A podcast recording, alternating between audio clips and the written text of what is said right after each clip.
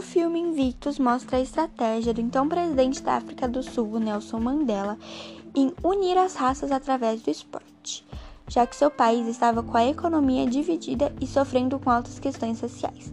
No filme, Nelson Mandela se junta a François Pinard, o capitão do time de rugby do país, os Springboks, para assim conseguir unir a nação sul-africana a favor do time do país na Copa do Mundo de Rugby de 1995. Nelson Mandela acreditava que o esporte poderia finalmente unir as raças e etnias de seu país.